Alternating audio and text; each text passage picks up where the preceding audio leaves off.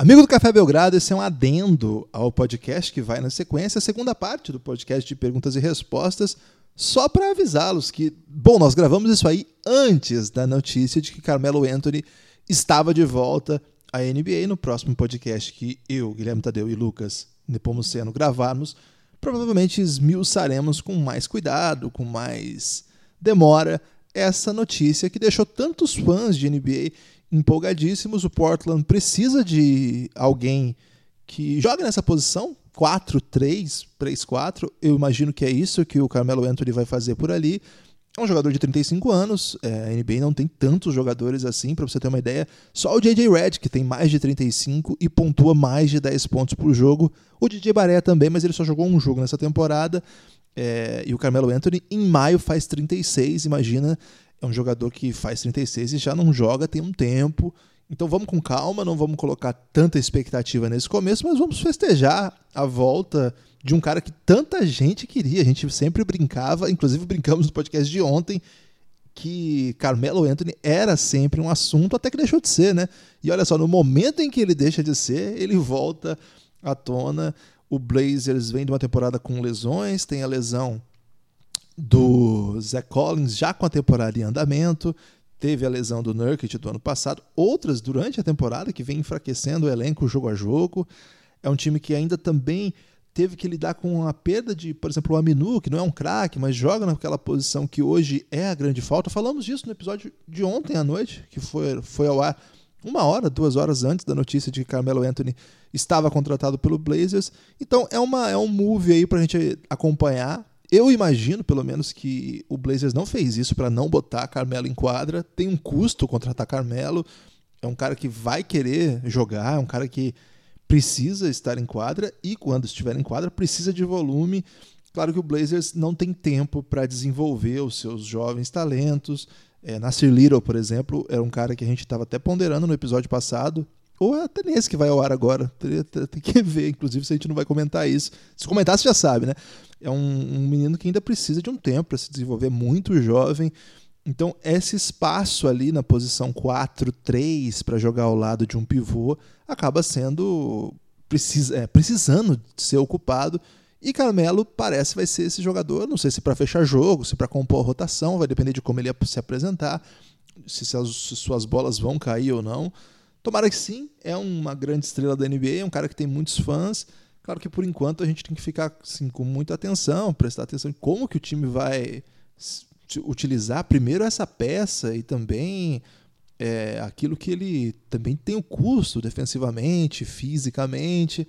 Então é uma grande notícia, deixou todo mundo muito feliz e a gente vai comentar com mais tempo, com mais cuidado nas próximas semanas aí. Vai voltar ser um assunto, Carmelo Anthony, festeja aí você que está nesse feriado aí já almoçando, estamos gravando, estou gravando isso aqui pouco, poucos minutos antes do almoço. Deve subir o episódio no início da tarde. Então, siga aí com as questões, vale muito a pena, tem muitas questões bem interessantes nesse podcast. Foi, aliás, os dois, gostei bastante da, do nível das questões. Um abraço para todos os apoiadores. Vamos lá, sigam com o Café Belgrado. Café Belgrado. Amigo do Café Belgrado, mais um episódio do podcast Café Belgrado, a segunda parte do podcast de perguntas e respostas com o inglês desnecessário no título. Você já viu aí Q&A. É isso, Lucas? Acertei agora? Acertou, você está muito bem. Ok. Hoje é 15 de novembro, portanto, proclamação da República, feriado nacional. Você está aí sossegado, achando que não ia ter podcast?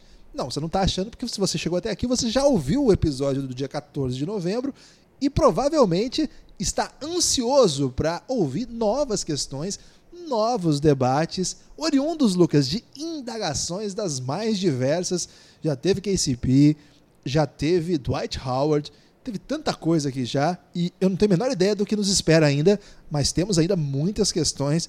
Imagino que questões daquelas que acalentam a alma, Lucas. Tudo bem? Como estamos? Tudo bem, Guilherme? Tudo bem também? Você, amigo, amiga do Café Belgrado, que está aí curtindo o feriadão, ou de repente já passou o feriado, já curtiu e está ouvindo depois, palavras médias para você que não ouviu assim que saiu, mas tudo bem, né? Às vezes a pessoa tem outras coisas para fazer, prioridades, né, Guilherme? Mas a prioridade da gente aqui é responder as perguntas E as pessoas que mandaram a pergunta, que foi no dia 14, Guilherme, estão pensando, poxa vida, o Guilherme aí me pegou distraído, não respondeu no mesmo dia. Na verdade, a gente está dando elástico temporal nessas pessoas e está dizendo que é dia 15, mas quando na verdade é dia 14 ainda, Guilherme. Isso aqui eu vou ter que falar. É, mas na real, Lucas, são tantas questões que é possível que quando a gente terminar de gravar esse podcast já seja dia 15. Gostei. Na Austrália já é dia 15. Faz tempo, Guilherme. Na Austrália tá chegando aí, é. Réveillon. Felipe Lemos. Aliás, você fez uma denúncia, não é, Lucas? Você fez uma denúncia antes de entrar na questão do Felipe Lemos. Grande abraço para ele e para todo mundo que está nos ouvindo. Você fez uma denúncia recentemente, Lucas, que saiu uma informação aí que o Pelicans poderia, a partir de 2020, chamar o Didi de volta. Não tem isso? Aí você fez uma denúncia. É, porque o contrato do Didi, e muita gente se empolgou, né? Porque falaram, soltaram, né? As pessoas da mídia lá na Austrália perceberam as entrelinhas, Guilherme. Falaram, ó, oh, no contrato do Didi com o Pelicans e com o Sydney Kings, fica aberta a possibilidade do Didi voltar para o Pelicans se for antes do dia 30 de dezembro, 31 de dezembro. Ou seja, se ainda em 2019 o Pelicans falar, poxa, manda o Didi para cá, a gente está precisando.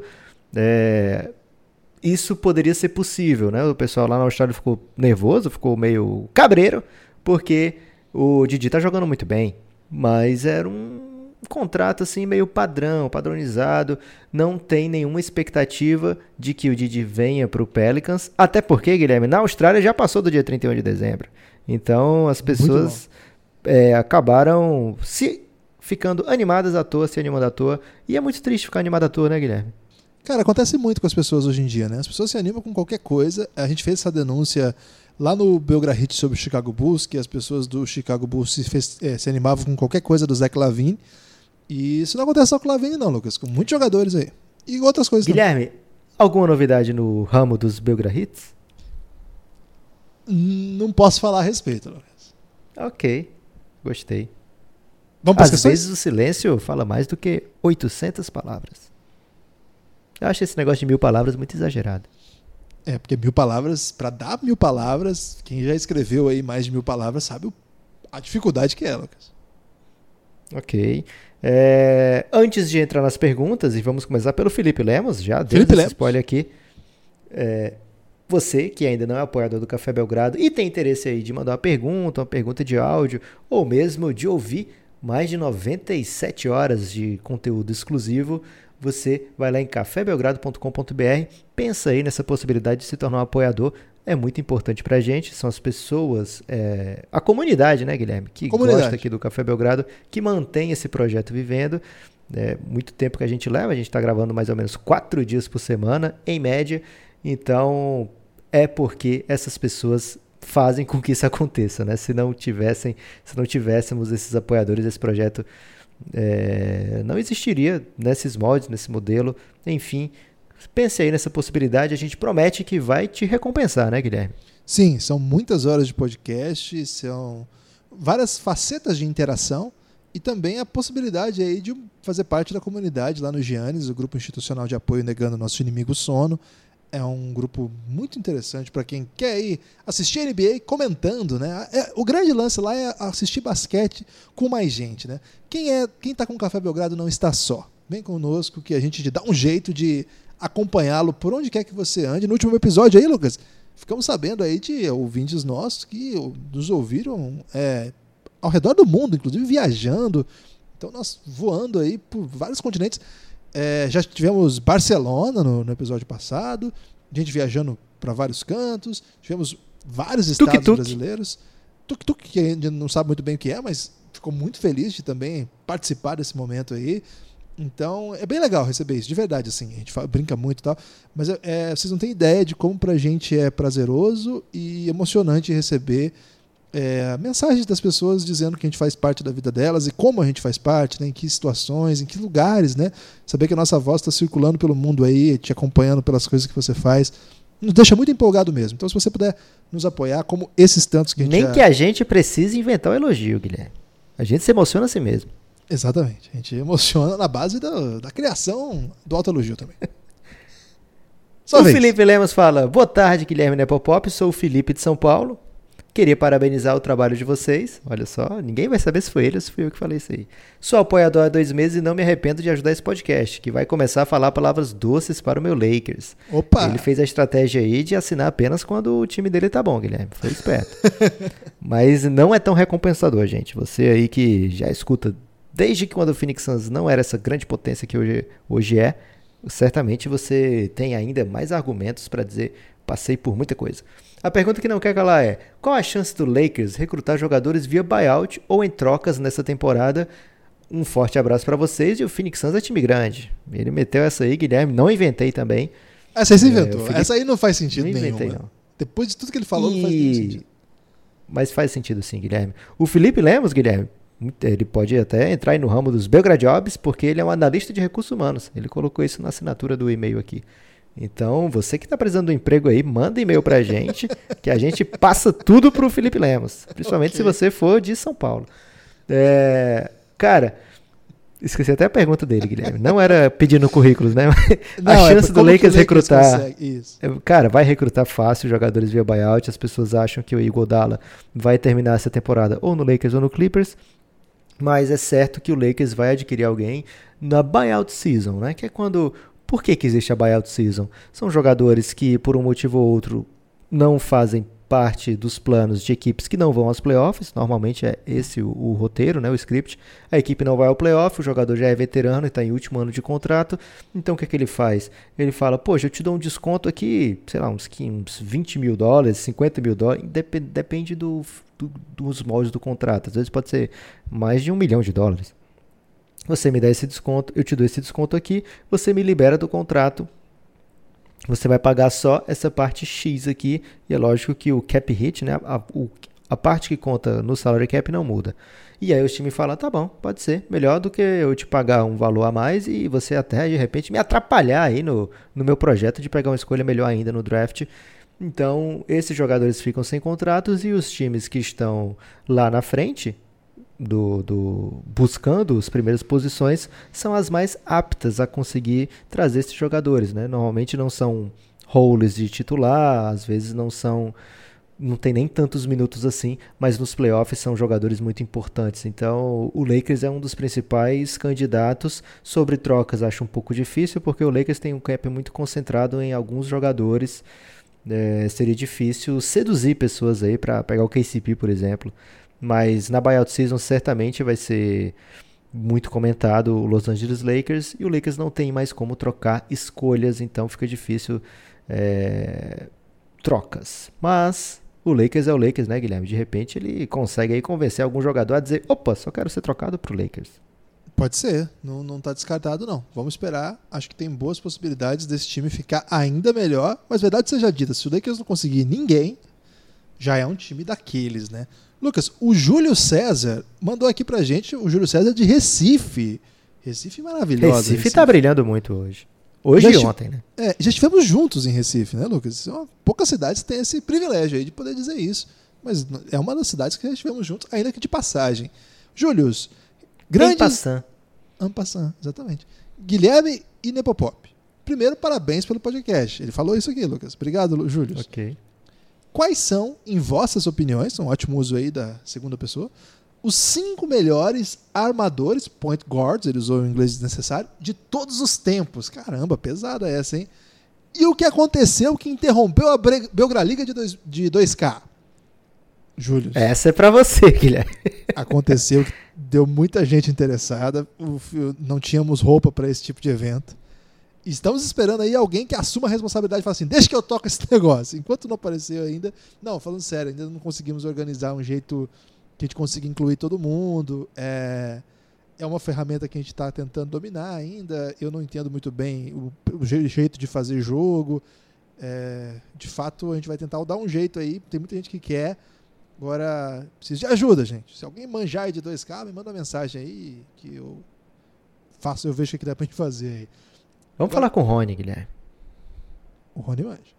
É, quais são as, os cinco Você não faz ideia quem é o Rony, né? Eu não. Quem que é o Rony? o Rony é o cara que é responsável pelo 2K. Ah, é? É, ele fica no Twitter e ele fica levando esporro de jogador porque eles reclamam dos ratings dele, o overall muito baixo. Cara, okay. se não for o Nash em primeiro, eu saio desse podcast agora mesmo. Tá, tirando o Nash, que não conta. Vamos lá. Uh, Magic Johnson e Stephen Curry.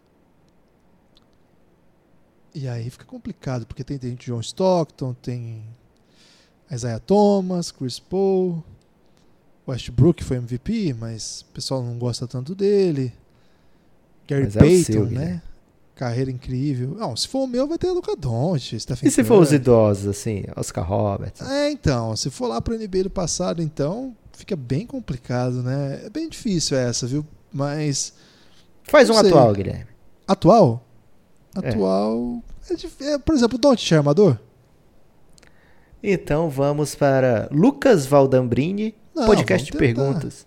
Mas ó, só para dizer aqui, eu acho que é muito difícil fazer qualquer top da NBA que não tenha Stockton pelas estatísticas brilhantes que ele teve, a carreira maravilhosa, que não tenha Oscar Robertson, que não tenha Magic Johnson. E se você voltar um pouquinho, você vai ter que botar, por exemplo, pelo menos o Bob Cousy. E aí já complica, porque aí você vai ter que botar o Stephen Curry aqui, que é o cara que revolucionou o jogo. E aí se eu não botar o Steve Nash, eu perco o Lucas. E aí eu vou ter que fazer o monocast, que não está descartado ainda, mas ainda é cedo para carreira solo. Então, eu acho muito difícil rankings sem critérios muito claros, né? Juntando tudo da história. Mas para não ficar resposta, para não ficar sem resposta, eu acho que tem alguns nomes que, se, que sempre pintam aí. Ok. O Lucas Valdambrini, ele fala boa tarde, Guilherme, e né pop, pop, pop, pop. Ele meteu muitos pó aqui para ficar bem legal, Guilherme. É, Até é quando o Lila né? vai aguentar? Pode ser um axé. Até quanto? Até quando? Pode ser um, um, canto de torcida também, Guilherme. Pô, pô, pô, pô, Até verdade. quando o Lila vai aguentar no Trailblazers sem chance de ganhar título? Poxa, ele ficou no top 4 na temporada passada. Abraço, Lucas de Santo André. É, isso é muito de dessa geração, sei se é dessa geração atual muito, mas é bem visível nessa geração atual, né? Os jogadores que não estão competindo ficam incomodados. A gente vê muitas vezes jogadores que são desse nível mais alto, né, desse, dessa prateleira mais alta da atualidade, ficarem super incomodados que não estão disputando o título. Lógico que significa glória, significa mais patrocínio, significa até uma validação de si mesmo, mas não era difícil a gente acompanhar carreiras de jogadores que passavam eternamente nas suas franquias e sem grandes chances de título. Muito mais aparições, muito mais raras aparições em playoffs do que o Lila, por exemplo. O Lila está sempre nos playoffs. Ano passado, como eu disse, final de conferência, já teve outras vitórias importantes em playoffs. Não, não acho que o Lila está tão longe assim. Se tivesse, por exemplo, o Nurkic, o Nurkic nessa temporada, acho que a conversa estaria sendo bem diferente sobre esse Portland Trail Blazers. Acho que ele vai aguentar bastante ainda, viu, Lucas? O Gustavo Schultz mandou assim: Grandes Guilherme Nepopop, queria deixar aqui palavras doces para Gordon Hayward, que vinha tendo uma grande temporada e sendo o jogador que o Boston esperava. Verdade. O quanto vocês acham que essa nova lesão pode ser prejudicial para a sequência do Boston? E vocês acham que ele pode voltar com a confiança, abala a confiança abalada após sofrer mais uma lesão, mesmo sendo muito diferente da de 2017? Um abraço de Gustavo Schutz, de Mafra, Santa Catarina. Um abraço para os nossos apoiadores catarinenses, são vários. Um abraço a todos, um abraço enorme acho que, acho que essa questão da, da, confiança é complicada mesmo, né? Porque fratura, seja lá qual for, tem um tempo também que é psicológico e mais uma ainda que diferente. Acho que, acho que sim, acho que vai ser uma coisa para a gente tomar cuidado, prestar atenção mesmo. É, acho que o Boston, por outro lado, vai ter seu modo de, de se adaptar a isso. É um time que está acostumado a coisas grandes e acho que é um time que tem bastante peças, né? É um time que vai conseguir ocupar bem a minutagem, vai fazer algumas escolhas ali. Acho que o Marcos Smart deve ganhar um pouco mais de minutos, o que é uma boa notícia para a defesa do time, que é muito é um jogador muito impactante nesse lado da quadra. Imagino que o Kemba Walker vai ter mais protagonismo, né, mais volume de jogo. E acho que o Tatum vai ter que chamar a responsabilidade, jogar melhor do que jogou essa semana, mas ele tem jogado melhor do que jogou essa semana. Então acho que o Boston passa melhor mas, Mais sim. uma pergunta sobre Boston que você não fala de Jalen Brown, Guilherme. E Jalen Brown que tá numa temporada incrível. Ok. Acho que é chatinho pro Gordon Hayward, principalmente o fato dele estar tá se impondo, né? Como muitas vezes o melhor jogador do time nessa temporada. A gente.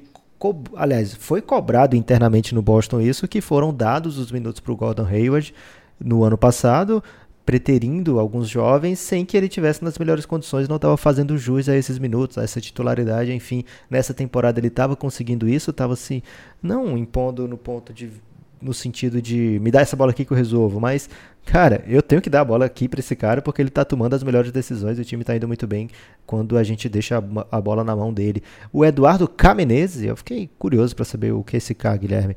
Ele manda: "Boa tarde, amigos". Será? Em homenagem ao grande Kenrich Williams. Isso for cases. Aí é bom, hein? Boa tarde, do, amigos do Café Belgrado. Sou Eduardo Menezes, falo de São Paulo SP. Gostaria que vocês dissertassem, olha só, ele adivinhou, sobre Andrew Wiggins. Podemos realmente esperar alguma coisa a mais do rapaz nesta temporada ou é apenas fogo de palha? Aproveito para mandar uma questão bônus. Pergunto, se vocês sabem quem é o líder. Aliás, pergunto se vocês sabem quem é o líder em aproveitamento da bola de 3 no início dessa temporada. Sim, ele mesmo, Adalberto McKinney incríveis aproveitamento, incrível aproveitamento de 100%, haha. Foram uma bola tentada, Guilherme, até agora. foram, foram é bom. Cara, a real sobre o Wiggins é que tem alguma coisa nova acontecendo, né? Isso é uma coisa importante, é uma coisa que a gente não esperava mesmo. Quem disser que estava esperando um grande ano do, do Wiggins está mentindo, Lucas. Vamos ser honestos aqui. Ou não? Inclusive viralizou a frase dele dizendo que não tem mais de 100 pessoas melhores do que eu, gente. Por favor, ele ficou muito ofendido que ele ficou fora ficou dos 100 primeiros. chateado, né? Ficou e chateado. aí, inclusive, recebemos palavras duríssimas de apoiadores no podcast aberto que tivemos de perguntas, dizendo ele tá certo, não tem 100 melhores, tem 200 melhores do que ele. e aí, agora ele tá com médias de 26 pontos por jogo e acho que você foi no, no cerne aí, Guilherme ainda talvez a gente não tenha amplitude, não tenha compreendido a magnitude do que é a mudança do jogo dele, o que está acontecendo tão de diferente assim para ele ter esse ano bom, mas dá para saber sim que alguma coisa está acontecendo. É tipo quando a Bela e a Fera estão naquela cena da biblioteca, que ela está aprendendo, está ensinando ele a escrever, ou a ler, reensinando, porque antes ele Eu sabia. não vi essa. Né? Quando ela está ensinando ele a comer sopa, usando talheres. Pode usar outra eu- que, eu, que, eu tenho, que eu conheço? Tipo, Não. Karate? E aí as. Não. E aí o- os. Bom? Os criados da, da fera, que na verdade agora estão transformados em porcelana muitas vezes, eles ficam dizendo, ó, tem alguma coisa acontecendo aí. Terrível, hein? O destino dos criados. Mas eles ficam bem no fim, Guilherme, é da Disney. É, mas até ficar bem, passaram maus bocados, hein? Péssimos bocados. Tem um que é transformado em castiçal. Caramba. Aí ele pode ter sido arma de um assassinato naquele jogo lá que tinha castiçal, lembra? Que matava as pessoas Detetive. na sala de, de, de não sei de onde? Normalmente é o Coronel Mostarda. na sala de jogos. Qual- Qual jogo que era esse mesmo? É, detetive. Detetive? Então, Mas tem eu- outro nome também. a, eu acho que a resposta do Wiggins passa pela seleção de onde ele arremessa. É o que está todo mundo dizendo. Eu fui abrir lá a Stats Muse da NBA e você vê, quem, quem tiver quiser tiver curiosidade, escreve aí Stats Muse Andrew Wiggins Shot Chart, que aí você vai ver de onde o Wiggins arremessa. É, infelizmente, Lucas, nós não temos a tecnologia no podcast ainda a gente falar isso e a pessoa receber lá automaticamente esse shot chart. Um dia vai acontecer isso, gente. Talvez aconteça primeiro aí nos grandes veículos de comunicação internacional e uns 10 anos depois a gente adapta aqui no Café Belgrado. Mas por enquanto você pode ir lá no Google escrever Stats Muse Wiggins Shot Chart. E aí você vai ver como que o volume de arremessos dele, daqueles horrorosos, dos quais ele era famoso até por dar, que é aquele de média distância, diminuiu de um ano para outro, diminuiu significativamente, e você vai ver que ele tem preferido a bola de três em vez do famoso long two. Ele não abandonou ainda o long two, ainda tem bastante, sobretudo se a tabela for a referência, do lado direito da tabela, a tabela sendo a referência, de onde você está olhando, o lado direito ali da tabela, aquele long two, ele tem um aproveitamento um pouquinho melhor. Ele chutou nove bolas dali até agora, quatro caíram. Do outro lado, ele chutou muito pouquinho, chutou cinco bolas. E na, um pouquinho para frente da linha do lance livre, ele chutou sete e ali não cai nada. Essa bola, que não cai nada, que ele está chutando 14%, era uma das bolas preferidas dele no ano passado. E isso explica alguma coisa. É uma das bolas que a defesa te convida para matar, porque sabe que estatisticamente é um aproveitamento bem, bem inferior. Acho que a seleção de arremessos, ele está chutando mais bolas de três, Não tá grande coisa o aproveitamento, mas pelo menos é um jogo mais analítico, que espaça melhor a quadra. E claro, a grande novidade é que agora ele tá uma máquina de infiltração, tá enterrando, tá concluindo, inclusive jogadas em momentos decisivos, ele fazendo infiltrações importantes, concluindo ali de bandeja.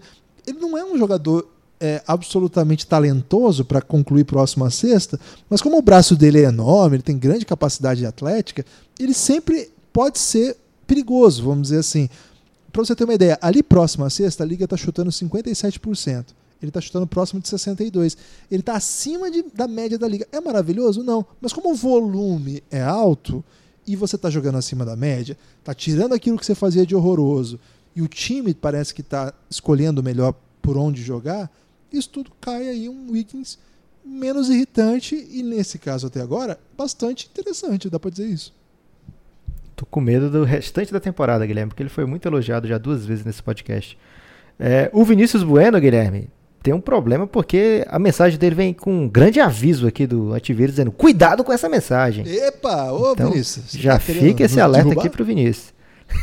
Prezados senhores Lucas e Guilherme, tudo bem? Grande Vinícius. Sou Vinícius Bueno, mineiro. Ele já brilhou muito em lives, Guilherme. Você vai lembrar dele. Ele brilha que mora em que mora em Porto Alegre, porém nativo da pequena e pacata São Gotardo, Minas Gerais, oficialmente a capital da cenoura, mas no meu coração é a capital do pão de queijo. Minha família faz os melhores Estou saudando Fica o convite. E eu adoro pão de queijo. Minha questão envolve mais de uma pergunta, que é o padrão brasileiro, e é sobre o Portland Trail Blazers, que, ao meu ver, é a maior decepção da NBA até o momento na temporada. Muitas palavras duras para o Blazers aqui. Estou temeroso pelo Ayrton, Guilherme. E também pelo Tarcísio, pelo Bernardo e toda a nação que torce para o Blazers. A culpa é toda do Whiteside ou quais fatores têm pesado para esse começo tão ruim? Vocês vislumbram possíveis trocas que possam ser feitas para melhorar? Obrigado pelo conteúdo maravilhoso que vocês fazem. Abraços, Vinícius PS. Quando pedirem para falar, quando pediram para lembrar de falar seu nome e a cidade de onde está falando, me senti adolescente ligando a cobrar para minha mãe. Fica essa informação. É...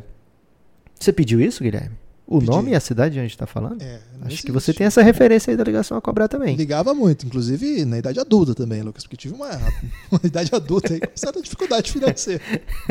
é, a, o, o Vinícius tem acesso aí a bastante conteúdo exclusivo sobre o Portland Trail Blazers.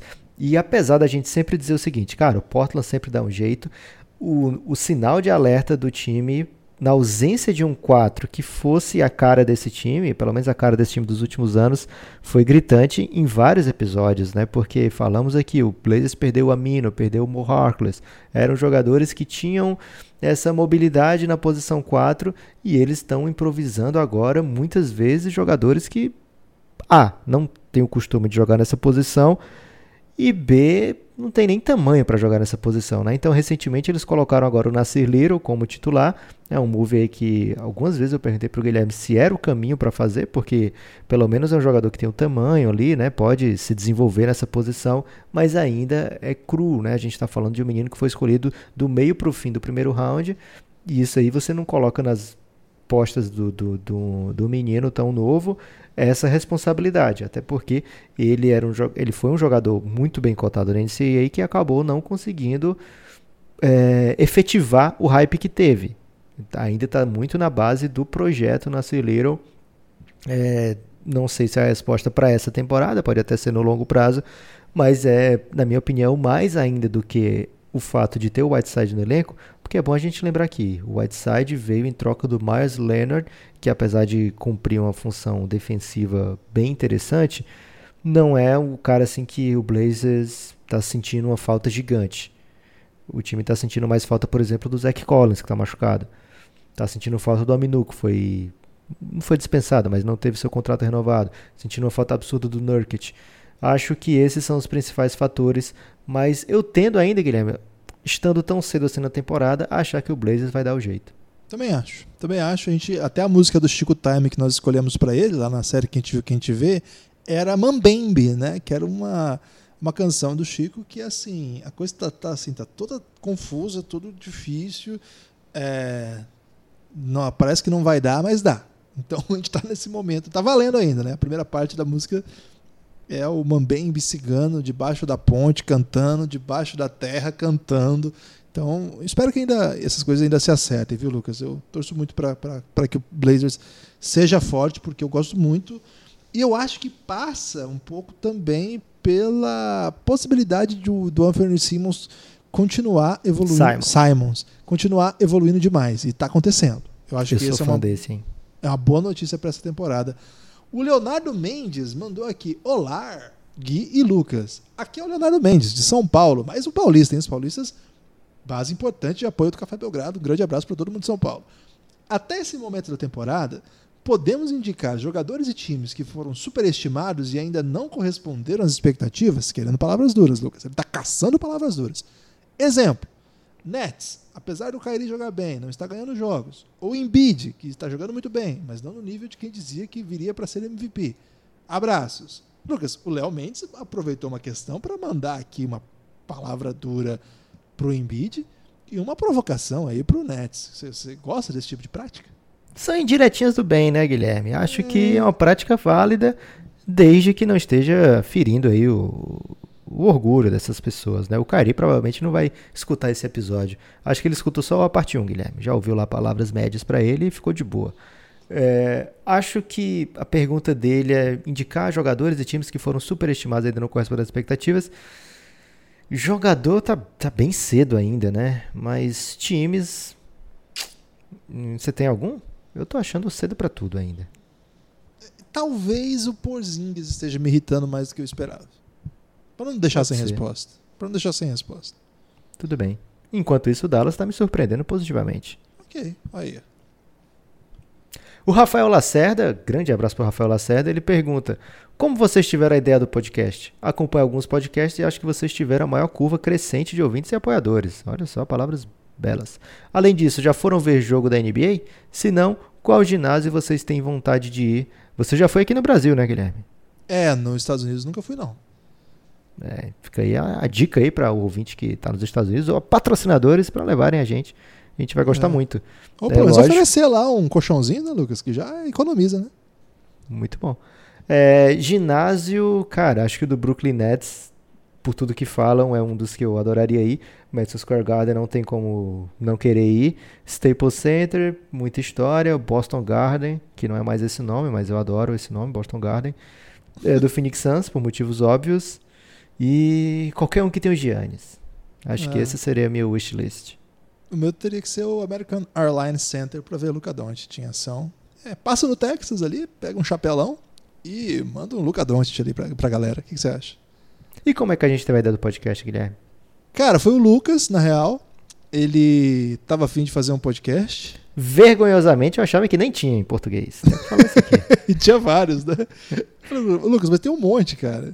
Quem que vai querer ouvir a gente? Começou assim. E estamos aí até hoje, ainda sem saber por que, que as pessoas querem nos ouvir, né, Lucas? Mas estão fazendo. Isso que importa. É porque você é muito legal, Guilherme. Sua vez. O Cláudio, Cláudio Marro, de Buenos Aires. Mas hoje, desde a cidade de Neuquén, na Patagônia. Lucas, recebemos uma mensagem da Patagônia, Lucas. Esse talvez seja o auge do podcast. Uma mensagem da Patagônia. Será que é perto lá de, do fim do mundo? Ushuaia, né? Ushuaia, é assim que fala. Pergunta. É muito perto. O Cláudio é o nosso apoiador argentino que vai nos jogos ouvindo o podcast Café Belgrado. Já teve isso, hein? E ele tá lá no Giannis brilhando muito. O Hawks, sem base bom na segunda armação, como o Sixer, Wolves e outros, vocês acham que o Campasso seria uma grande oportunidade para esses times? Buenas Olha o tardes. bairrismo aí. Rolou um bairrismo. Ele tá falando assim que o Não tem poss- armador bom na reserva desses times. isso, na segunda formação, na segunda unidade desses times. Distraidamente o Raulzinho tomou, né? Mas tudo bem. Ele tá errado, Lucas? Tá errado, Guilherme. Não, errado ele não tá, não. O Raulzinho não é campaço. Isso aí, nisso aí É. ele tem razão. É isso. Campazzo Mas o de Raulzinho é muito bom. Inclusive, Campazzo, grande atuação hoje, mais uma vitória do Real Madrid, dessa vez contra o Barcelona. O Campazzo é muito baixo, mas acho que o que ele joga é tranquilo para ser traduzido na NBA. Claro que não com uma dominação igual a gente viu na Copa do Mundo de basquete. Mas a questão é a seguinte, ele acabou de renovar um salário A questão é din-din. É, e o salário dele é maravilhoso lá na Europa.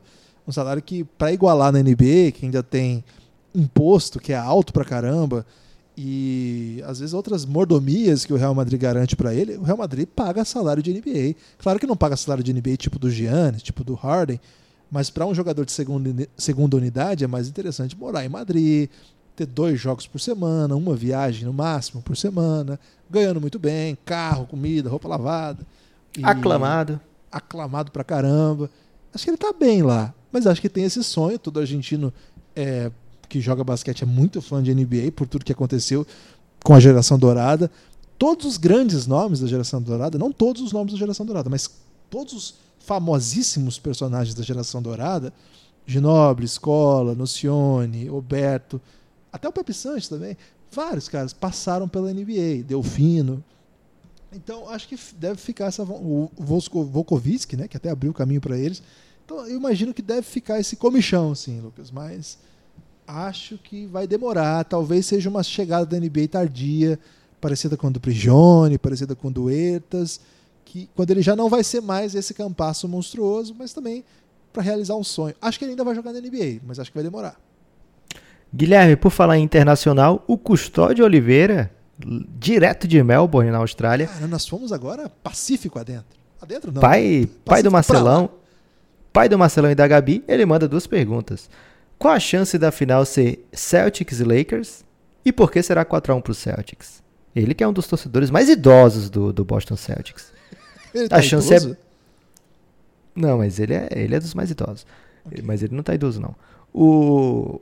É porque a torcida do Boston é muito jovem agora, Guilherme. Tá muito, é muito millennial ser Celtics agora. Você tá por fora. O Boston Celtics está com a melhor campanha do, da NBA. O Lakers tem a melhor dupla da NBA. A chance é boa. A chance não é remota.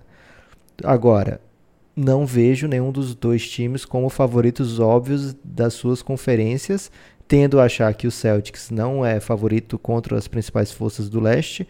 Falando de Bucks e Sixers numa série de playoffs, acho que o Celtics tem como vencer, mas não não cravaria hoje, né? Pelo basquete que são capazes de apresentar hoje como favoritos, nessa pode ser que eu pense diferente quando chegar lá, o Lakers, sim, acho que está no, no hall dos maiores favoritos. Mesmo assim, a gente viu o que aconteceu quando se enfrentaram Lakers e Clippers, né? Então, é uma chance bem boa. Não sei se vai ser 4 a 1 para os Celtics. Eu acho que se o LeBron chega na final pelo Oeste dessa vez, acho que ele sai com seu quarto título. Acho que o mais difícil para o Lakers é chegar na final. Não, não é também uma, uma opinião que está talhada aí na, na madeira pro longo prazo, é uma visão do basquete que eu tenho hoje do Lakers e dos times do leste, mas é, é uma interessantíssima plot dessa temporada, né, Guilherme? Porque já pensou, cara, outras Celtics e Lakers seria chatíssimo do ponto de vista de poxa, a, temporada mais imprevisível das, dos últimos anos, etc. E aí de repente terminar com Celtics e Lakers. Mas, porém, sempre é massa ter um Celtics e Lakers, né? É, faria, eu acho que seria pra história da NBA, seria bem legal. Não me oponho não, Lucas. A gente já teve bastante título, título e equipes cults aí chegando à decisão recentemente, né? Tivemos título do Cavs, tivemos dinastia do Golden State Warriors. Tudo bem, Celtics e Lakers aí pra, pra dar uma balanceada aí no equilíbrio do mundo. Pode ser um, uma final aí pra... porque depois vem o Suns, né? E quando o Suns chegar, vai ser muito tempo. Então pode ser esse ano. Tudo bem. Será que o Custódio vai assistir os jogos da é, Liga Australiana de Basquete, a NBL? Até agora ele não tem ido, não, mas com o Didi na área, pode ser que ele apareça por lá. E tem o Lamelo, né? É, Lamelão tá causando o caos. Ó, questão aqui do Murilo Belletti, um dos maiores parentes de Belletti que existe. É... Boa tarde, aqui é Murilo Belletti, de Curitiba, no Paraná. Minha pergunta é: o Phoenix Suns, jogando a Conferência Leste, seria o primeiro? Eu acho que sim. Grande abraço. Se o Murilo Belletti está falando, eu não vou discordar, não, Guilherme. Tem certeza? Tenho certeza absoluta, porque eu no ramo da, o da fantasia.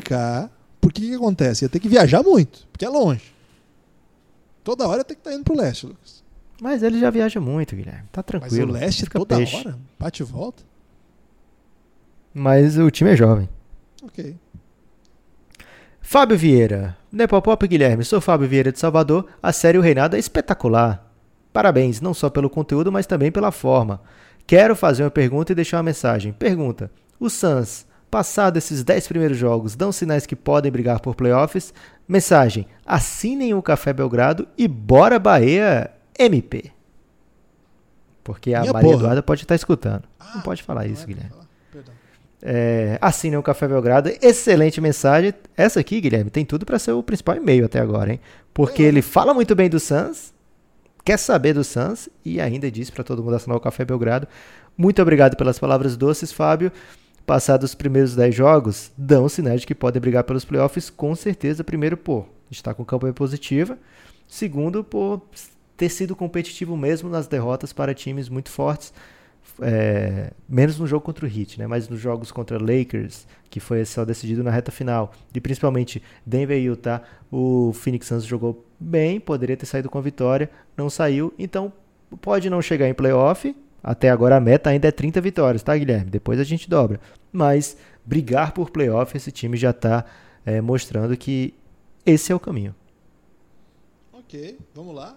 Questão do Clay Win Vieira. Clay, Clay Win escreve Não é- diretamente. É, Claywin. Clay Win escreve diretamente de Cariacica, no Espírito Santo. Salve Didi, o Kawhi Capixaba, ele disse aqui. Espírito Santo também terra de Anderson Varejão, Sandro Varejão e grande elenco. Olá, Lucas. Olá, Guilherme. Assim como o e-mail, com a atual fase do Kemba da Fiel, rolou um Fiel aqui, hein? e do menino prodígio Tatum, o Boston pode voltar aos tempos de glória? Atenciosamente, Clay Win Vieira. Ah, pode, pode sim. Eu não sei se, se a gente está falando exatamente dos tempos de glória lá dos anos 60, que é a dinastia sinistra e tal. Aí, aí calma, torcedores. Mas como é uma temporada muito aberta, eu não estou pronto para tirar o Celtics da disputa do título, não. Voltando E eu vou dizer mais. Pode dizer. Vou dizer a mesma coisa. Ah. Clewin, não caia na onda do Guilherme. Fale também de Jalen Brown. Você viu que ele não falou de Jalen Brown, né? É, é que tá armando a troca do Jalen Brown. Vai rolar a troca do Jalen Brown esse ano. Então não tá façam projetando. isso, gente. O menino tá tão bem. Então, um grande abraço aí para todo mundo do Espírito Santo. Segunda mensagem já do Espírito Santo aqui. O Henrique, olha que sorte, Guilherme. Caiu pra mim a pergunta do Henrique. O Henrique Caldas de la Torre fala: Olá. Tem preferidos, dos grandes- Lucas? Não, mas não é sempre que a gente recebe mensagem do magnata do petróleo, Guilherme. Então, Ok. é, ficou pra eu ler essa, essa resposta. E ele tem uma das conjas mais apaixonadas pelo Café Belgrado. Então, ele tem muito carinho aqui.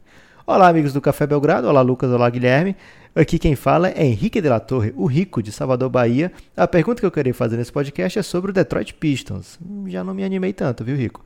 Apesar da montagem do elenco inicialmente estranha, se o time mantiver longe de lesões Griffin e Rose, tô falando com vocês.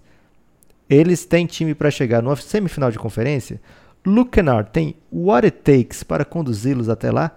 E Ele sobre o Oladipo... desnecessário, assim? Claro que mandou. E sobre o Ladipo, a volta, do ri... volta ao ritmo do time da G-League, que não sei o nome, desculpa, Gibas, pode trazer algum prejuízo? Um forte abraço e um saudoso parabéns pelo trabalho e projeto de vocês. Cada dia que escuto, me apaixono mais pelo Belgradão. Viu como eu tinha razão, que a mensagem ia ser bela? Belíssimo. PS, tô em processo... Tô em processo de convencimento da Conja a assinar esse belíssimo projeto também. ah, eu já não sei se concordo, Guilherme. Cuidado, hein? Porque se ela tiver acesso a isso, Henrique, ela pode simplesmente se sentir muito independente de você. Olha esse perigo aí. E que não é ruim pra mulher, lógico, mas ela pode dizer assim: Poxa, por que, que eu tô com o rico se eu já tenho aqui os- o conteúdo exclusivo do Café Belgrado? É, mas. E o Pistons, Guilherme? Qual que é o time que ele não sabe qual que é da G-League, Lucas? Não, Guilherme, eu não vou, não vou ser um.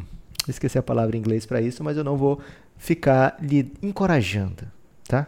Se for Vamos do, falar do do Detroit Pistons, é o Grand Rapids Não é do, da Pistons, que ele fala em Oladipo. Ah, é o do Magic. Ok, podemos falar sobre isso. Oladipo adiante. do Magic? Caramba, você tá tão focado na G-League que você esqueceu até os times da NBA. Do Pacers, perdão, claro. o, ô, Lucas, o, o, o Pistons é um assunto que a gente não. A gente sempre aposta um pouquinho no Pistons, mas sempre ponderando que é um time cheio de limitações, né? Eu- o Como é que tá seu menino Luke Kennard? Tá bem, tá fazendo uma boa temporada. O, só para dar informação, Lucas, o, o Oladipo vai jogar no, num dos melhores times que tem na G-League, tá? Só queria que você Se tivesse Ele não essa- vai jogar, ele só tá treinando com Mas, isso. Lucas, só de chegar lá, ele já vai contribuir, tá entendendo? Porque é outro. Ok. Porque ele vai jogar no Mad Ants, que é um dos times mais interessantes. Agora, falando do Uma das coisas que mais me irrita é quando tem aquele jogador que fez dois jogos pela G-League. E aí a G-League posta no perfil do Twitter, né? Que eu não sei porque que eu sigo aquilo. Aí fala: Olha só, mais um aluno da G-League é, destruindo aí na NBA. Aí coloca imagens ali do, de highlights dele. Sendo que o cara jogou dois jogos, Guilherme. Aquilo ali foi só pra. Não sei nem pra quê. Não, irritado. a, a G-League, por que tá tão distraída a G-League, cara? É uma liga aí que tá empregando os A caras. culpa não é dela, Guilherme. A culpa é sua. Você tá tratando a G-League aí como se fosse.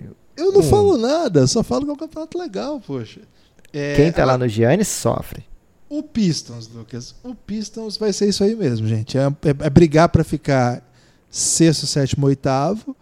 E se por acaso conseguir chegar lá, tentar ganhar uma vitória, duas. Dificilmente vai ganhar uma série. Quem sabe num, num cenário um, que alguém machuque, ou que aconteça alguma coisa tática, que mude um pouco. Que infelizmente é mais provável que seja do Pistons. né? é, acontece muito mesmo, né? É um time que tá ali contente em chegar a playoff. É uma, uma torcida que estava ansiosa por voltar a ter um time competitivo. A troca do Blake Griffin foi meio que para continuar levando o time, assim, para permitir que o time chegasse a mais, eh, chegasse mais vezes após temporadas, para que não inviabilizasse mesmo uma derrocada. Eles não optaram pela reconstrução, eles optaram por uma vamos tentar montar a partir do que dá. E aí o custo é esse, o custo é que você raramente vai conseguir coisas belíssimas, né? Você está apostando aí em Derrick Rose, Blake Griffin, jogadores que não estão mais em seu auge, né? Passaram bastante já, embora sejam ótimos personagens aí para NBA. Acho que o Pistons é, tende a ser um time meio desses desbotados, sabe? Sobre semifinal de conferência, indicaria que o Pistons eliminaria, por exemplo, Boston ou Sixers ou Bucks ou um Raptors, né? Acho muito, muito improvável. É, ou de repente um Pacers que possa pegar no tranco aí com a volta do Oladipo em algum momento, né? Mas também acho. A não ser que aconteça alguma coisa desse tipo. Sua vez, Guilherme. O João Vitor fala assim: Olá, meus camaradas, tudo tranquilo? Nosso querido Kyrie Irving tem bola para brigar pelo MVP esse ano? Aproveitando que ele ainda está sem o Duran? Abraço do João, conterrâneo do Guilherme, de Maringá. Olha aí, grande João, grande Maringá, a cidade canção. É... O melhor é o assunto do e-mail, Guilherme. Qual é o assunto do e-mail? Terra plana? E uma interrogação. Cara, eu acho que não. Acho que o Kyrie não é um candidato a MVP.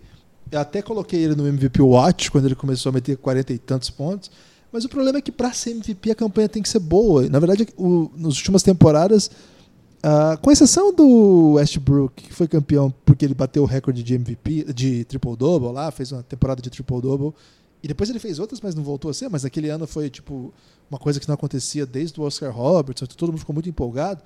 Com exceção dele, em geral, o MVP é quem tem a melhor campanha. Ou, se não a melhor campanha, uma super campanha que brigou lá em cima durante o ano todo, com muitas vitórias. Ou uma super 60. história. É, umas 60 vitórias, mais ou menos. E eu acho que não vai acontecer isso com o Kyrie. Infelizmente, pro Nets, que. Acho que vai pra playoff, acho que eles vão se ajeitar sim. Mas acho que MVP não. Acho que não vai rolar, não. O Bruno Galiza, Guilherme, é de São Paulo e ele fala: Belgramigos da litosfera, boa noite. Contrariando meu espírito idoso, que tende a achar o passado sempre melhor que o presente, acho que vivemos o auge do talento na NBA. Na minha opinião, nunca tivemos tantos talentos jogando em tantos times diferentes. Seria essa a era de ouro da maior liga de basquete do mundo? Uga, estou mandando aqui essa despedida em forma de iniciais que era comum na era do ouro do e-mail. Vamos ver se alguém sabe o significado. Eu acredito que seja um grande abraço. Seria melhor e um ufa, podia ser um forte abraço. É, eu não conhecia Será é essa. eu não conhecia essa nomenclatura, não. Na verdade, eu não peguei essa era de ouro do e-mail, então, não, hein? Na minha época, você falava Acho assim, ATT e assinava. Mas ele não falou que isso aqui era do e-mail, não, Guilherme. Ah, não? Ele falou que isso era comum na era de ouro. É verdade, desculpa. Você não tá prestando atenção no que você tá lendo, Lucas? Pistolei errado com você. É, a pergunta dele, então, é: essa é a maior, é a era que tem mais jogadores excelentes, tops?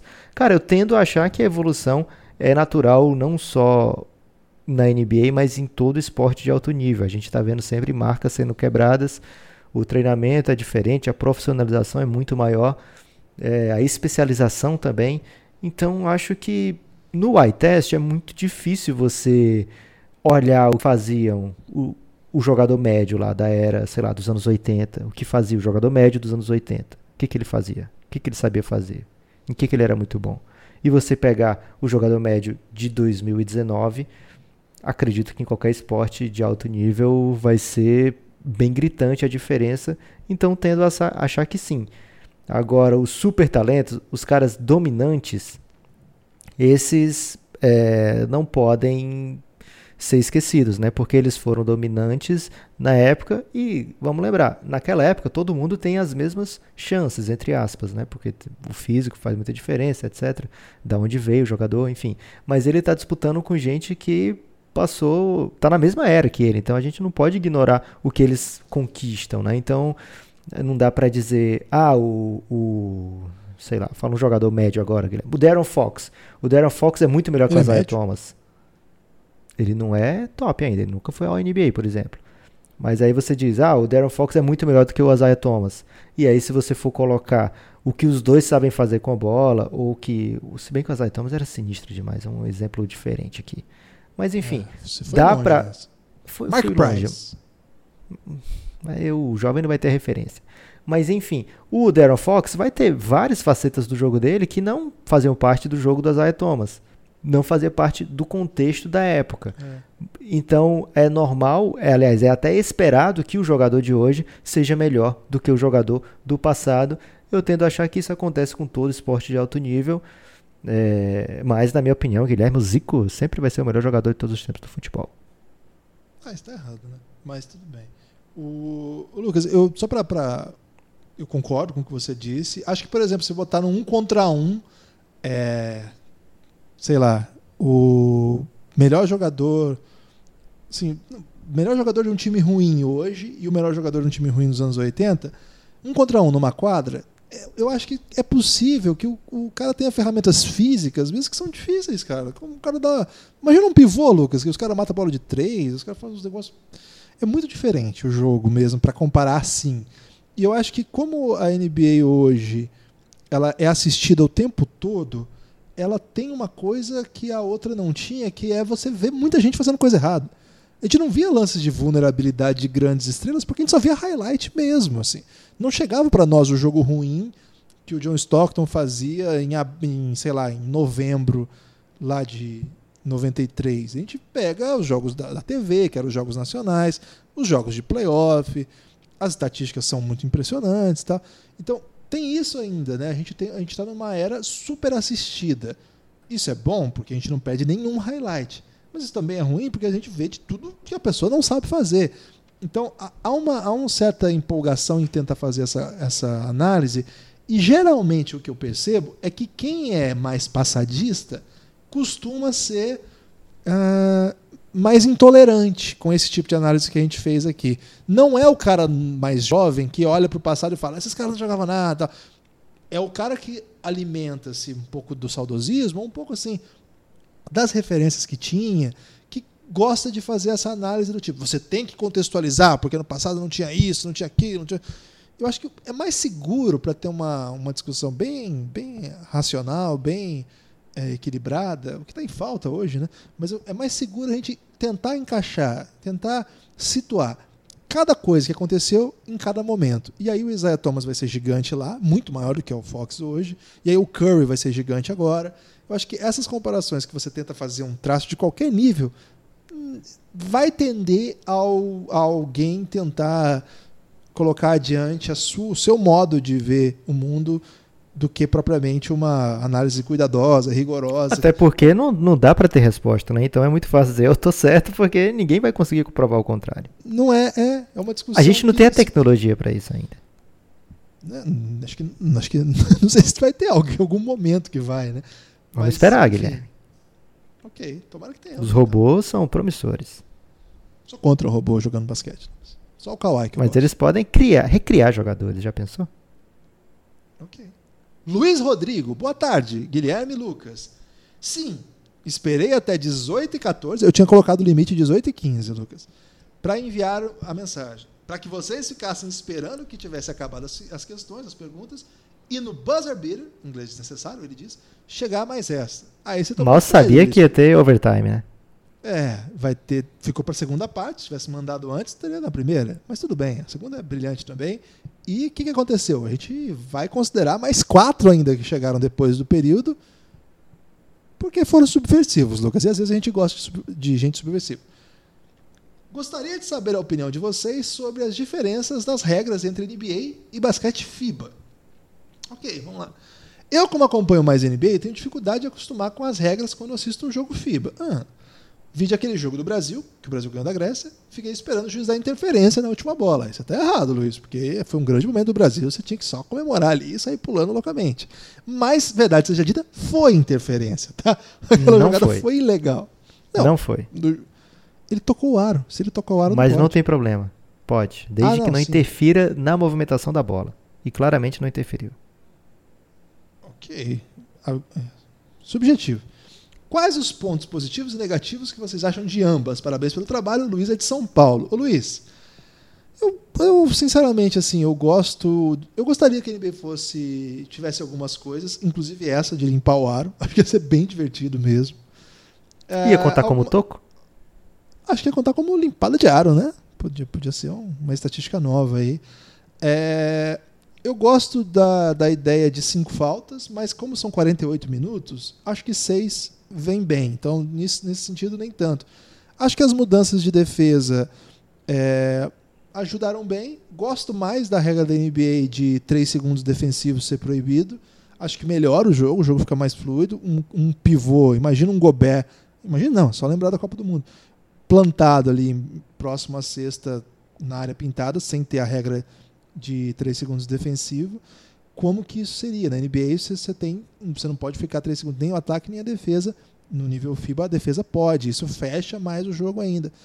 É, não sei, eu acho que. Os timeouts, cara, o jogador não poder pedir timeout quando tá em situação periclitante na FIBA é muito legal. É, essa regra eu acho muito melhor que a da NBA. Na NBA, não, os jogadores não tomam as decisões nos momentos finais. Raramente você vê o jogador assim, você tá o jogo parelho, pegou um rebote, e imediatamente pede tempo. Faltando, sei lá, 14 segundos, tempo. Na, na FIBA não tem isso. Para ser tempo, a bola tem que sair. A bola tem que estar ou em falta, ou fundo bola, ou lateral. Se a bola estiver em jogo, não pode pedir tempo. Isso é uma coisa positiva, porque ganha tempo também. É menos intervalos, menos tempos técnicos, que me confesso, me irrita bastante. Acho que isso é uma coisa que freia muito, ainda mais se os jogos super tarde, a gente é meio idoso, com dificuldade de dormir, é, dificuldade para ficar acordado, na verdade. Então, assim, você tá ali no, num jogo parelho e começa, faltando dois minutos, é tempo para lá, tempo para cá, tempo para lá. Acho que isso incomoda Revisão um pouco. demorada.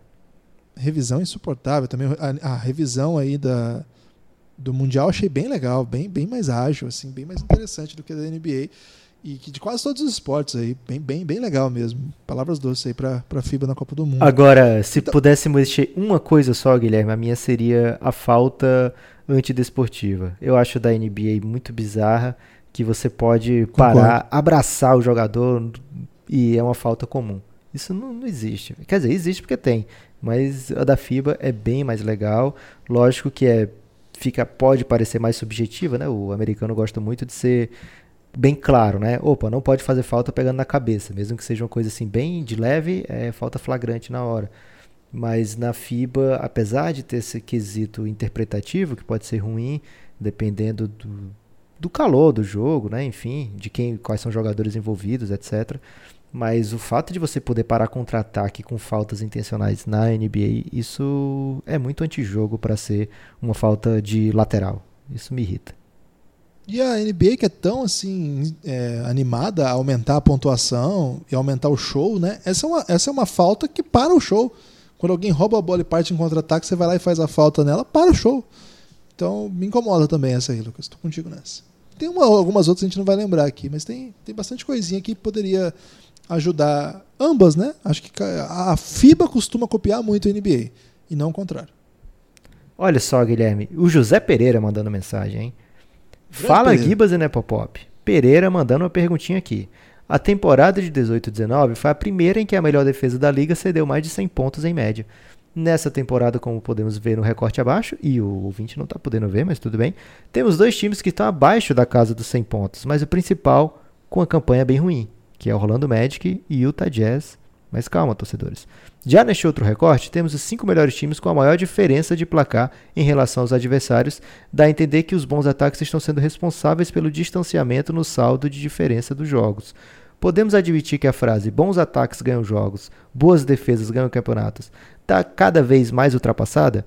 E ele bota aqui Lakers, Boston Celtics, é, tá bem pequeno aqui para enxergar, mas é o Milwaukee Bucks, Phoenix Suns, grande momento do Suns, e o Miami Heat que é o point differential, né? O point differential, ele soma, é bem simples, é uma estatística super avançada, porque ela tenta prever quantas vitórias vai ter o time na, naquela temporada, né? É, a partir do point differential. Mas é bem simples de fazer, é, ver, é sempre somar a diferença entre o, o time, né? Do, do final do jogo. Então você vê a diferença, se é positivo você soma, se é negativo você soma, e no fim você vê quanto é que deu, e a partir daquela, daquele dado você é, tem uma tabela né, que você tem a expectativa de vitórias daquele time para saber se o time performou de acordo com o point differential ou não. É, então, quanto maior a diferença, melhor a campanha do time projetada. Né? Então, nos playoffs, para comparar quando os times são melhores, mesmo que tenham campanhas diferentes, muitas vezes se usa o point differential para ter uma ideia de quem qual é o melhor time. Mas é um tipo de estatística apenas. Eu acho que essa questão da defesa está mudando muito, porque os os ataques são cada vez mais potentes na NBA. É muito, as defesas hoje são melhores do que antes, gente. Mas são é, o pace do jogo está diferente e os ataques têm muito mais especialistas, principalmente nas bolas praticamente indefensáveis, né? Porque você tem um jogador, sei lá, o Giannis, que você vai tentar parar num contra um é impossível. Se você abrir, ele abre para um cara que chuta hoje em dia 42% de três pontos. Então é lógico que os placares vão ser bem mais altos. Tem a questão do ponto por jogo em si não é tão não é tão assim impactante, porque o percentual dos arremessos de três pontos hoje em dia é muito alto. Então, se o time, o Galego gosta muito de falar isso, né? O time está arremessando 200 pontos no jogo, ou seja, somando, é, se caíssem todas as bolas, seriam 200 pontos. E esse time A está fazendo isso, o time B está arremessando 260 pontos, a chance que esse time, esse outro time que está arremessando para mais pontos ganha é muito grande porque não é só bola de três pontos, mas às vezes é o número de posses que tem, é, o tanto de rebote ofensivo que pega, etc. Mas quanto mais volume você dá no jogo, melhor, maior a sua chance de, de sair com pontuação maior. Então, os times da NBA hoje todos fazem mais de 100 pontos, quase todos, pelo menos, né? E então é lógico que todos vão tomar mais de 100 pontos. Mas sobre a questão em si, se defesa ganha campeonato, a gente tem visto ainda times com ótimas defesas ganhando campeonatos. É muito raro um time que não tem uma defesa forte ganhar campeonato. A gente vê sempre os times do Mike D'Antoni, por exemplo, no ano que ele chegou mais perto de ganhar o campeonato, ele tinha uma das defesas das melhores defesas, pelo menos do ponto de vista das estatísticas avançadas. Acho que é sempre o equilíbrio. Acho que o equilíbrio hoje está mais é, impactante do que a defesa ou que o ataque normalmente os times mais poderosos estão se mantendo entre os 10 dos dois lados da quadra, né? tanto no offensive rating quanto no defensive rating, que nem sempre se traduz em pontos por jogo ou pontos cedidos por jogo. Lucas, excelente questão, excelente resposta. O Tarcísio, Tarcísio, hein? Torcedor do Blazers. Tarcísio Colares é, mandou uma questão aqui pra gente. O que você tem achado dos renegados? E ele manda uma lista. Jabari Parker, Andrew Wiggins, Dwight Howard, Isaiah Thomas e Raulzinho. Será que Pacheco. conseguem manter. Pacheco. Será que conseguem manter o bom desempenho? Bom. É, tudo é contexto, né? Tudo é expectativa. O Raulzinho tá com 5 pontos de média. É, Isso que são prateleiras é um bem diferentes, né? O Andrew Wiggins é... tá, tá sim, tendo uma super temporada. Sim, 25 pontos né, de, de média. Um time que está ganhando. 26 pontos de média para um time que está ganhando. Né? São jogadores de. Esse cara está tendo uma grande temporada. Jabari Parker está com bastante volume, né? Tá quase 18 pontos por jogo, num time diferente, jogando. Ele está um pouco mais fortinho, assim, jogando a posição é, posição 4 mais, assim. Ele tá bem explosivo, viu, Guilherme? Tô gostando. É, tá interessante mesmo. E aí, assim, o Isaiah Thomas já é um desses aqui, seria o terceiro. Por quê? Ele é um cara que já teve uma linda carreira, maravilhosa, é, e agora tá tentando de novo. Tá num time que não ganha de ninguém, até ganhou um jogo ou outro aí, né? Mas não ganha de ninguém, e tá ali com seus 14 pontos, aos poucos ganhando espaço, começando jogos. É uma grande notícia também. Agora, o Dwight Howard, tá todo mundo muito empolgado, mas, cara, ele vem do banco, ele é um cara que vem pra fazer o serviço sujo, pegar um rebote, dar um toco, é, pontuou muito pouquinho. Pra carreira do Dwight Howard, eu acho que essas médias 7.7, 7 rebotes, é até ofensivo dizer que é boa. Tenho dito isso aqui, e o pessoal tem confundido, Lucas, com o mau humor com o Dwight Howard. Pelo contrário, é um cara que a gente discutiu no podcast passado, foi cinco, seis vezes, né? All NBA.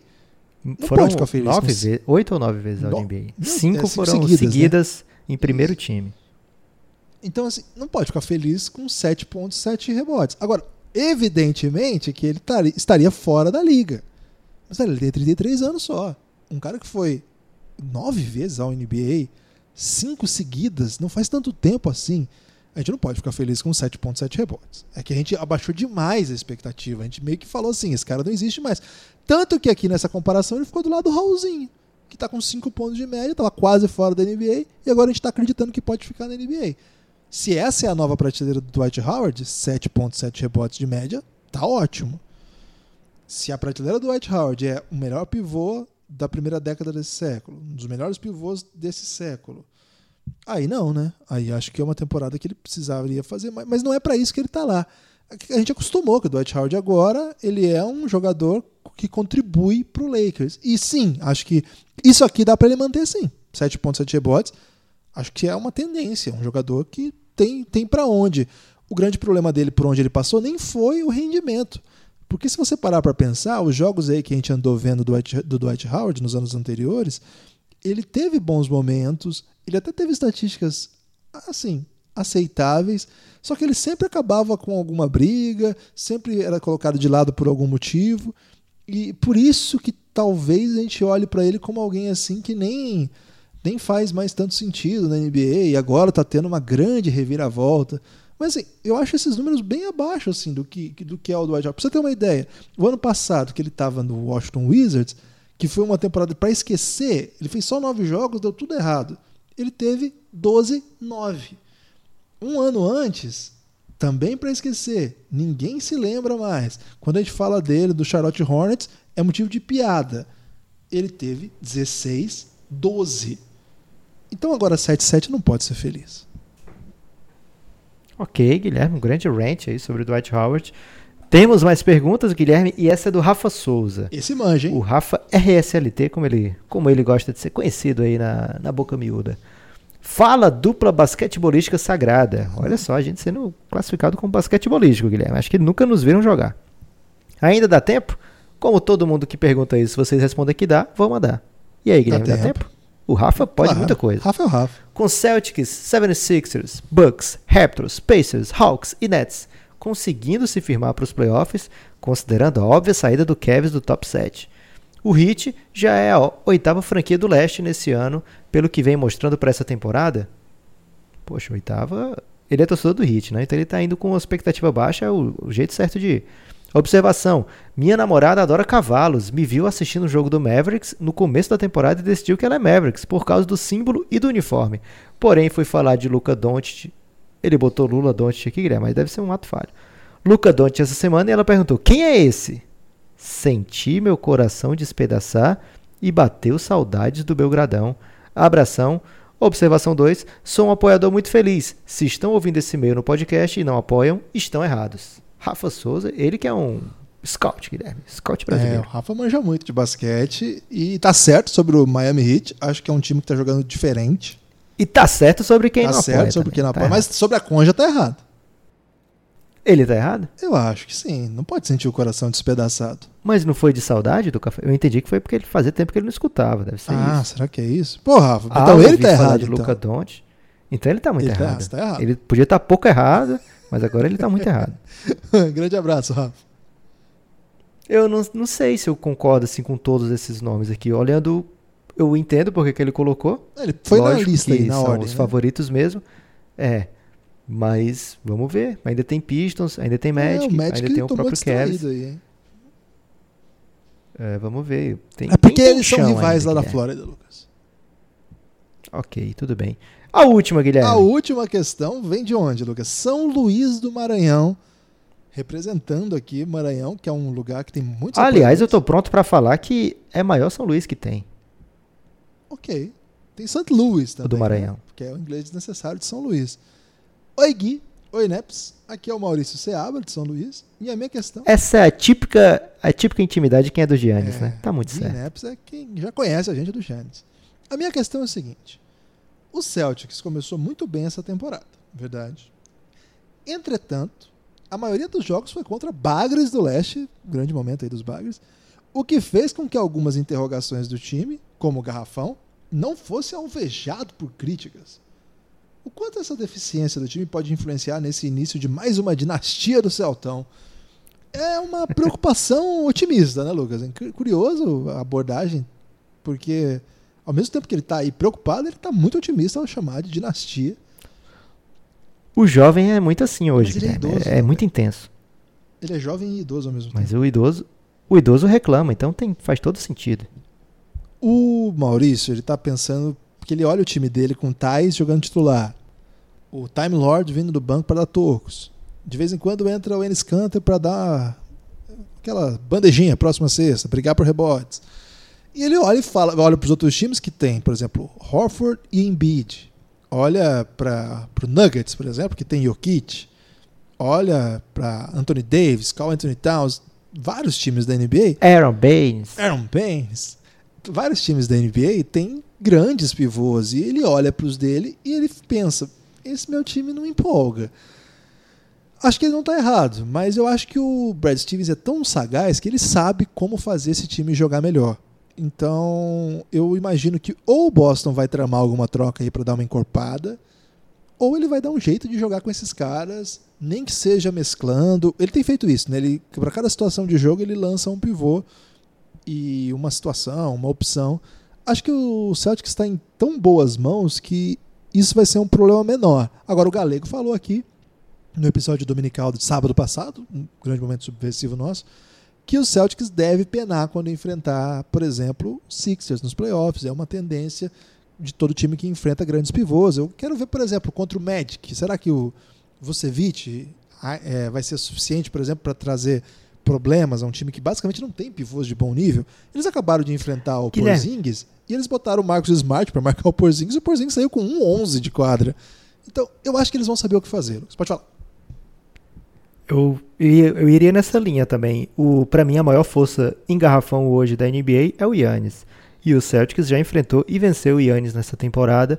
Acho que, como uma das coisas que o Galego falou também na- no episódio passado, é a orientação do jogo, para onde é que o jogo tá caminhando, né? Para onde é que o jogo tá indo. E muitas vezes o jogo tá pedindo, cara, bota os teus melhores em quadra.